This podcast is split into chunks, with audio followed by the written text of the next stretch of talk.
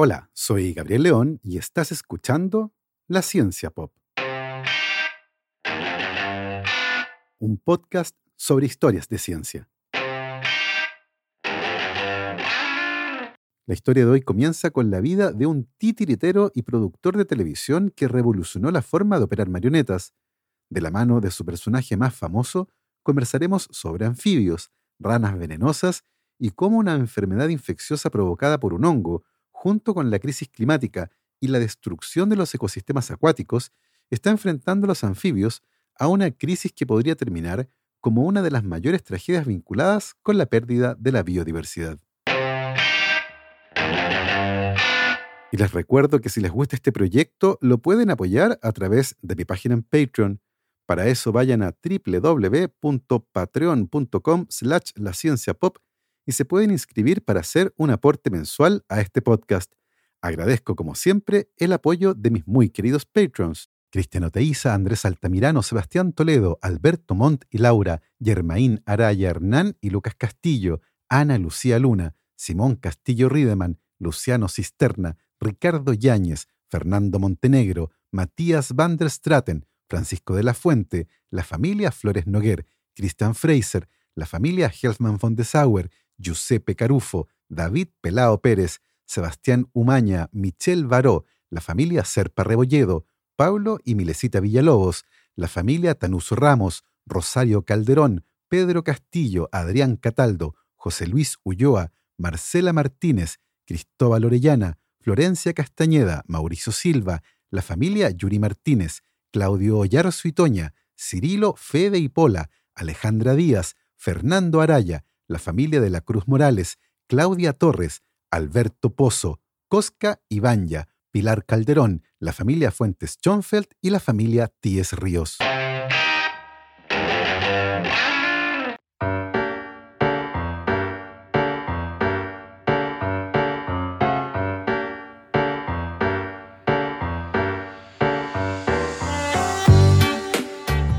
Jim Henson nació el 24 de septiembre de 1936 en Mississippi, Estados Unidos, y desde muy pequeño se sintió atraído por las artes, incluyendo una temprana fascinación por los títeres, que entraron en su vida junto con el primer aparato de televisión que tuvo su familia, de la mano de varios programas con marionetas y ventrílocos que se convirtieron en sus favoritos. Cuando salió del colegio, se matriculó en la Universidad de Maryland para estudiar artes, pensando que podría convertirse en un artista. Mientras estudiaba y por azar, encontró enterrada en la lista de cursos optativos del Departamento de Economía Doméstica de su escuela una clase sobre títeres. Decidió tomar ese curso y quedó tan fascinado que muy pronto tomó también cursos de artesanía y textiles en la misma Facultad de Economía Doméstica, donde la mayoría de los estudiantes eran mujeres que aprendían habilidades domésticas para convertirse en mejores dueñas de casa. Se graduó en 1960 con una licenciatura en economía doméstica y como estudiante de primer año creó Sam and Friends, un espectáculo de marionetas de cinco minutos para una pequeña cadena de televisión en Washington. Mientras trabajaba en este espectáculo, Jim Henson comenzó a cuestionar muchas de las tradiciones de larga data en el mundo de los títeres. Por esa época, por ejemplo, era común que cuando aparecían títeres en televisión, lo hicieran en un escenario de cartón. Y Jim Henson se preguntó por qué no usar todo el marco de la pantalla de televisión como un escenario real. Por otro lado, habitualmente los operadores de los títeres aparecían en pantalla. ¿No sería posible que estos operadores de marionetas pudieran trabajar fuera de cámara en lugar de aparecer ante los espectadores? A partir de ahí, Henson pasó a cuestionar a los propios títeres. ¿Por qué no hacerlos más realistas, con una goma flexible cubierta de tela, en lugar de los tradicionales títeres tallados en madera? ¿Y por qué no usar varillas para mover sus brazos en lugar de las cuerdas, que era lo que tradicionalmente se usaba para darles mayor movimiento? ¿Por qué no hacer que los movimientos de la boca de los títeres sean más precisos para que coincidan con el diálogo, mejorando así la credibilidad y permitiendo que toda su gama de emociones se transmita a través de palabras y acciones? Y por último, ¿por qué no dotar a los personajes de personalidades distintas? No solo eso, también les podría conferir a sus personajes personalidades que mezclaran la fantasía con la alegría y el humor. A medida que Henson continuaba refinando sus ideas y sus personajes, nació un tipo completamente nuevo de títere, que era en parte títere y en parte marioneta. Decidió llamar a estas nuevas creaciones Muppets, y el personaje más famoso de Henson fue una rana llamada Kermit the Frog, y que en Latinoamérica conocemos como la rana René, y que en España conocen como la rana Gustavo. En esa época, en la década de 1960, parecía que la gente estaba empezando a apreciar el humor, la ironía y la sátira en televisión, elementos más relajados que aquellos que caracterizaron a la televisión en sus inicios. Aunque inicialmente se mostró reacio a colaborar en un programa de televisión dirigido específicamente a los niños, Henson experimentó su primer gran avance con Plaza Sésamo, que se estrenó en 1969 en Estados Unidos. Sin embargo, el mayor éxito de Henson llegó con The Muppet Show, el show de los Muppet, una serie que fue producida originalmente en Inglaterra, porque las cadenas de televisión estadounidenses asumieron erróneamente que los Muppets solo atraerían a los niños, un público que parecía comercialmente poco atractivo. Presentado por su personaje más querido, la rana René, a quien Jim Henson controlaba y expresaba, este programa presentó a millones de espectadores la mezcla única de humor e imaginación de Henson.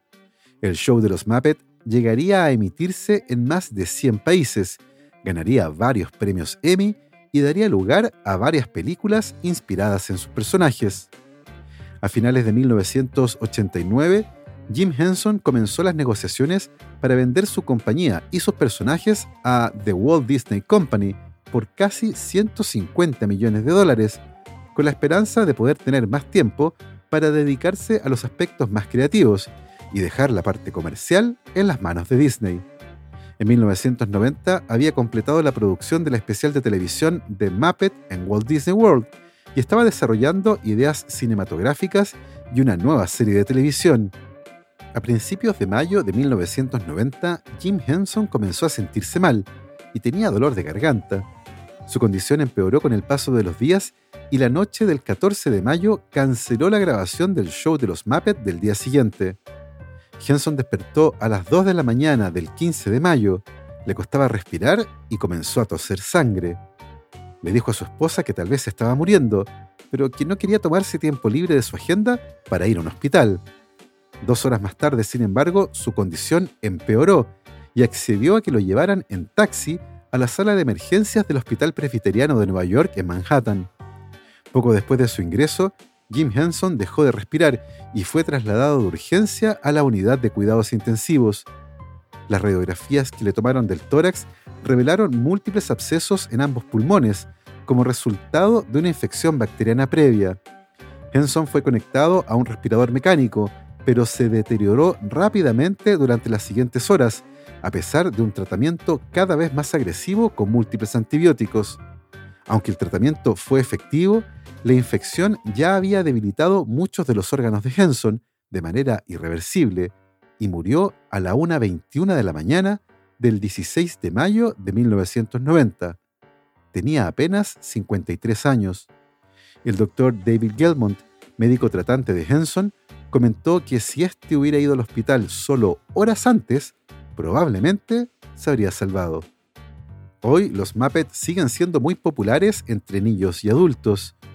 Jim Henson alguna vez dijo que con los títeres se podían tratar temas de una manera que no era posible hacer con actores humanos. Y sí, está claro que los Muppets no son personas, pero sin duda refleja quiénes somos como personas, proporcionando un espejo a nuestros pensamientos, esperanzas y sueños.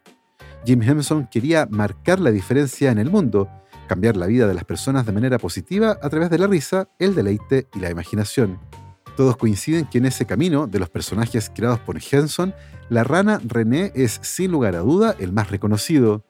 Este personaje apareció por primera vez el 9 de mayo de 1955, en el estreno de Sam and Friends, la primera serie de televisión que Henson creó. Este prototipo de la rana René fue fabricado a partir de un abrigo desechado que había pertenecido a la madre de Jim Henson y dos mitades de pelotas de ping-pong para los ojos. Inicialmente, la rana René era una criatura verde parecida a un lagarto, pero posteriormente se hizo una serie de modificaciones y a medida que aparecía más veces en televisión comenzó a perfeccionarse hasta que su estatus como rana se estableció en un especial de televisión de 1969. Se le agregó un collar de punta triangular que hizo que se pareciera más a una rana y que además servía para ocultar la costura entre su cabeza y su cuerpo. Lo interesante de esto es que el año 2015, especialistas en la conservación de anfibios describieron una nueva especie de rana en Costa Rica. Se trata de una rana pequeña, de color verde brillante y con ojos blancos con pupilas negras. La especie fue bautizada como Yalonobatrachium dianae, en honor a la madre de quien hizo el descubrimiento, y tiene un parecido asombroso con la rana René, por eso que también se le conoce con ese nombre. Pero esa no es ni siquiera su característica más llamativa. Esta nueva especie de rana pertenece a un grupo de ranas que son conocidas como ranas de cristal y que tienen la parte superior del cuerpo de un color verde brillante, pero la parte inferior es traslúcida y es posible ver sus órganos, como el corazón e intestino, a simple vista. Un hallazgo similar no se hacía desde 1979 y fue una gran noticia para quienes estudian los anfibios y se preocupan por su conservación. Los anfibios son pequeños vertebrados que necesitan agua o un ambiente húmedo para sobrevivir. Las especies de este grupo incluyen a las ranas, sapos, salamandras y tritones. Todos estos animales pueden respirar y absorber agua a través de su piel, la que es muy fina y delicada. Los anfibios también tienen glándulas especiales en la piel que producen algunas proteínas útiles. Algunas de esas proteínas transportan agua, oxígeno y dióxido de carbono dentro o fuera del animal. Otras proteínas combaten las infecciones bacterianas o por hongos, y al menos una en cada especie es tóxica y tiene roles importantes para la defensa de los anfibios. Para advertir a los posibles depredadores, los anfibios más tóxicos son también los de colores más brillantes. En un libro de 1825 sobre sus viajes por Colombia, el capitán Charles Stuart Cochrane registró el uso que los nativos hacían del veneno obtenido de pequeñas ranas amarillas para fabricar puntas de flechas tóxicas. Muchas de las ranas de colores más brillantes producen estas toxinas en su piel cuando están estresadas o bajo ataque, y se les conoce colectivamente como ranas venenosas. Las toxinas son muy efectivas y se ha documentado cómo en la naturaleza los depredadores que cazan estas ranas las dejan caer rápidamente. Hay dos cosas muy interesantes de esto. La primera es que, evidentemente, las ranas son inmunes a su propio veneno, ya que la toxina afecta a una proteína que está en muchos animales, pero para la que las ranas tienen una versión modificada e insensible al veneno. La otra cosa interesante es que la mayoría de las ranas venenosas no sintetiza estas moléculas tóxicas, sino que las obtiene de su dieta. La evidencia de esto proviene del hecho de que ranas venenosas nacidas en cautiverio no producen toxinas en su piel, mientras que las ranas venenosas que son capturadas en la naturaleza y puestas en cautiverio producen cada vez menos toxinas. Además, si las crías de ranas venenosas nacidas en cautiverio y que inicialmente no producen toxina son alimentadas con un tipo de toxina, la van a acumular en la piel. Se cree que la fuente de toxina en la naturaleza serían unos escarabajos, que son parte de la dieta de las ranas venenosas. Otra característica especial de la mayoría de los anfibios es su ciclo de vida, que incluye tres fases, huevo, larva y adulto. Las larvas son acuáticas y nadan libremente, y en ese estado las ranas y sapos reciben el nombre de renacuajos. A partir de cierto tamaño, esos renacuajos desarrollan extremidades y pulmones, algunas pierden también la cola. Eventualmente saltan o salen del agua cuando son adultos y pasan el resto de sus vidas en tierra, pero en ambientes húmedos o cerca de cuerpos de agua. Al igual que los reptiles, los anfibios son animales de sangre fría y debido a su piel tan especial, requieren condiciones de vida muy específicas. Por ejemplo, demasiado sol las puede dañar fácilmente y demasiado viento puede resecar su piel y deshidratar al animal. Como resultado de esto, usualmente los anfibios son los primeros animales en morir cuando sus hábitats son perturbados o contaminados. En el caso de la nueva especie de rana de cristal que fue descubierta en Costa Rica y que se parece a la rana René, se determinó que su hábitat corresponde a las regiones boscosas y montañosas que están entre los 400 y 800 metros sobre el nivel del mar, un ecosistema que también es el preferido de otra especie, no de rana, sino que de hongo, pero que actualmente se ha convertido en una de las preocupaciones más grandes de quienes han visto como en los últimos años las poblaciones de anfibios han disminuido de manera dramática en todo el mundo.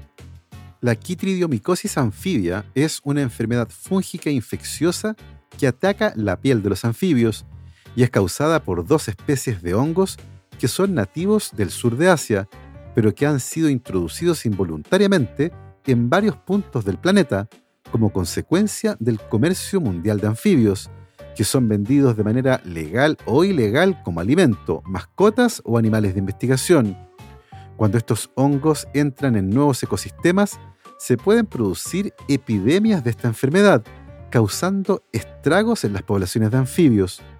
Los animales enfermos muestran síntomas como una muda excesiva de piel, una condición letárgica y desequilibrio. El hongo además destruye la piel de los animales y esto puede producir un desequilibrio fatal en el balance de agua y electrolitos y la muerte derivada por insuficiencia cardíaca. Algunas epidemias de esta enfermedad, particularmente a partir de la década de 1980 y hasta mediados de la década del 2000, ha causado graves disminuciones en las poblaciones nativas de anfibios, las que en algunos casos han llegado a la extinción de especies enteras. Los brotes más letales de esta enfermedad han ocurrido en Australia, México y América Central, la cordillera de los Andes en América del Sur y en el oeste de Estados Unidos. En la actualidad se sabe que uno de los hongos solo afecta a las salamandras en Europa Occidental, por lo que se están realizando esfuerzos para asegurarse que no se propague desde allí a otras zonas o especies. El declive y la extinción global de los anfibios fueron notados por primera vez y se malinterpretaron los datos en ese momento en las décadas de 1970 y 1980. De hecho, los hongos que causan esta enfermedad no fueron descubiertos sino hasta 1999 y recién a principios de la década del 2000 fue que los investigadores que estaban trabajando en esta área comenzaron a comprender la magnitud del problema. Esta fue, de hecho, la primera vez en la historia de la conservación de la biodiversidad que los expertos se dieron cuenta de que una enfermedad puede ser una amenaza primaria para la biodiversidad y que puede conducir directamente a la extinción de una especie.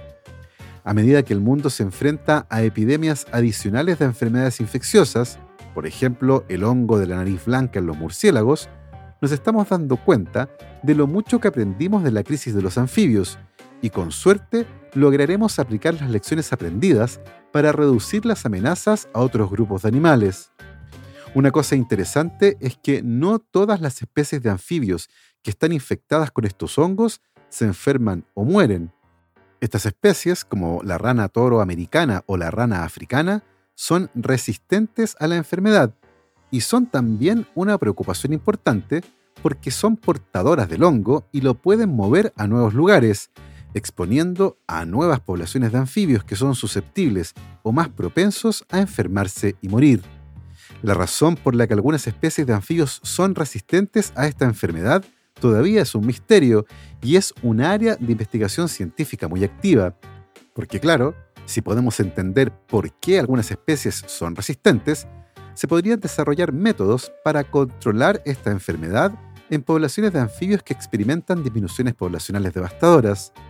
Uno de los mecanismos que podría explicar la resistencia a esta enfermedad en algunas especies de rana es la presencia en su piel de tipos específicos de bacterias que pueden impedir o desalentar el crecimiento del hongo en la piel de estas ranas.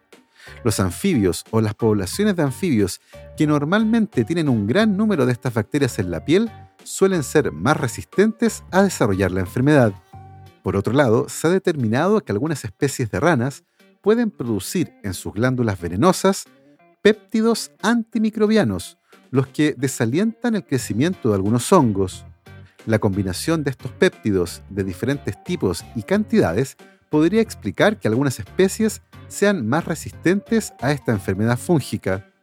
Otras especies de anfibios pueden tener una resistencia genética al desarrollo de la enfermedad debido a mecanismos que aún ni siquiera hemos descubierto. Otros científicos están estudiando por qué algunas poblaciones de anfibios sucumben a la enfermedad mientras que otras de la misma especie persisten. Hay varios factores que sabemos pueden contribuir a los brotes letales de esta enfermedad. Por ejemplo, diferencias en la temperatura, la humedad o los patrones de flujo de agua en los ecosistemas podrían explicar la agresividad del hongo. Se ha determinado que algunas de las disminuciones más importantes en las poblaciones de anfibios que están asociadas con la quitridiomicosis han ocurrido en lugares de gran elevación, que tienen un rango de temperatura frío y que es óptimo para el crecimiento del hongo. En cualquier caso, no hay una explicación única de por qué una población de anfibios sucumbe o no a la enfermedad, y en la mayoría de los casos es probable que múltiples factores intervengan para dar un resultado en particular. ¿Qué podemos hacer para ayudar en este escenario? Los anfibios enfermos que estén bajo el cuidado humano pueden ser tratados por un veterinario, pero los investigadores no han encontrado una forma de tratar a poblaciones enteras o especies en la naturaleza. Los investigadores tampoco han encontrado una manera de detener la propagación de la enfermedad una vez que ésta se establece en un lugar. Con esta compleja realidad en mente, los especialistas en conservación están enfocados en reducir y regular el comercio mundial de anfibios y promover políticas de bioseguridad. Ciertamente hay otras enfermedades de anfibios a los que no se les debe dar la oportunidad de establecerse en nuevas áreas del mundo, por lo que estos son esfuerzos continuos que están dirigidos a la protección general de los anfibios silvestres. ¿Hay algo que podamos hacer nosotros para ayudar? Bueno, la mejor manera de que un ciudadano puede combatir las enfermedades de los anfibios es asegurarse de no trasladar nunca anfibios de un lugar a otro. Esto también significa que nunca hay que liberar ningún anfibio que haya estado en cautiverio en la naturaleza. Si decide criar renacuajos o tiene una rana o salamandra como mascota, tenga en cuenta que no se recomienda liberarlos.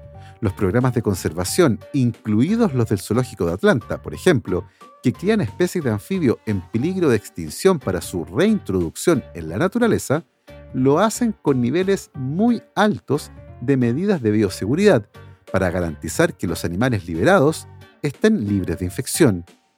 Así, la Unión Internacional para la Conservación de la Naturaleza ha calificado a la quitridiomicosis de los anfibios como la peor enfermedad infecciosa jamás registrada entre los vertebrados, en términos del número de especies afectadas y de su propensión a llevarlas a la extinción. El gran problema es que estos brotes letales de quitridiomicosis están ocurriendo además en un contexto de cambio climático y destrucción progresiva de los ecosistemas donde viven los anfibios, lo que ha generado una gran preocupación entre quienes estudian estos animales. Muchos creen que las poblaciones de anfibios pueden ser considerados como bioindicadores del estado de salud de un ecosistema, y lamentablemente, las noticias no son buenas. Hace unos días, un grupo de aproximadamente mil investigadores, trabajando en conjunto, publicaron los últimos hallazgos con respecto al estado de la población global de anfibios. La principal conclusión del estudio es que las poblaciones de los anfibios están en declive en todo el mundo y dos de cada cinco especies están, de hecho, amenazadas de extinción. Los investigadores evaluaron la salud de más de 8.000 especies de anfibios en todo el mundo y determinaron que casi el 41%, es decir, 2.871 especies de ranas, sapos, salamandras y tritones, están amenazadas a nivel mundial. No solo eso, el número de especies amenazadas ha crecido casi un 3% desde 1980, a medida que la pérdida de hábitats, el cambio climático y las enfermedades empujan a más animales al borde del abismo. Uno de los grandes problemas es que para poder sobrevivir enfrentando este escenario de cambios rápidos en el clima, los anfibios deberían poder adaptarse a la misma velocidad de estos cambios, algo que es imposible, y por lo tanto, la única solución viable que tienen es cambiar de hábitat. Desafortunadamente, muchos de los hábitats a los que estas especies podrían desplazarse son demasiado fríos o se están fragmentando debido a la actividad humana, lo que genera barreras para el desplazamiento de estos animales y en la práctica hace imposible que se puedan mover de un lugar a otro, por lo que se encuentran literalmente entre la espada y la pared. El estudio más reciente sobre el estado de salud de los anfibios fue publicado a comienzos de este mes en la revista Nature y es uno de los más grandes que se ha hecho hasta el momento, ya que en total se estudió al 93% de las especies conocidas de anfibios. A partir de los datos que se muestran en este estudio, queda claro que nosotros estamos transformando el planeta a una velocidad tan grande y cambiando el clima de manera tan notable que los animales como los anfibios, que son sensibles al estado de los ecosistemas y que además están enfrentando una epidemia global de una enfermedad devastadora, han sido probablemente los más afectados por estos cambios y están desapareciendo especies completas a una velocidad alarmante. Este estudio es además el más reciente en una serie de estudios similares que han intentado entender el panorama global de la conservación de los anfibios, y desde que comenzaron a hacerse, la tendencia ha sido a que cada vez más especies están amenazadas o derechamente han desaparecido. Muchos de los investigadores cuentan que los cambios ocurren de manera tan rápida que cuando van un año a evaluar una población de anfibios en algún lugar y vuelven al año siguiente para continuar con el estudio, el ecosistema ha cambiado completamente y bosques enteros han desaparecido. Y claro, junto con los árboles, desaparece toda la biodiversidad. No queda nada. No solo la destrucción de los ecosistemas ha generado gran preocupación entre quienes estudian estos animales. Sabemos que los anfibios son particularmente sensibles a los cambios en el ambiente y por lo tanto la crisis climática representa para ellos un peligro mucho mayor que para otras especies, en parte porque estos animales intercambian gases como el oxígeno y dióxido de carbono a través de su piel. Sabemos que los efectos de la crisis climática incluyen un incremento en la frecuencia y la intensidad de eventos climáticos extremos, como tormentas, inundaciones, sequías, cambios en la humedad, en la temperatura, en el viento y también en el nivel del mar.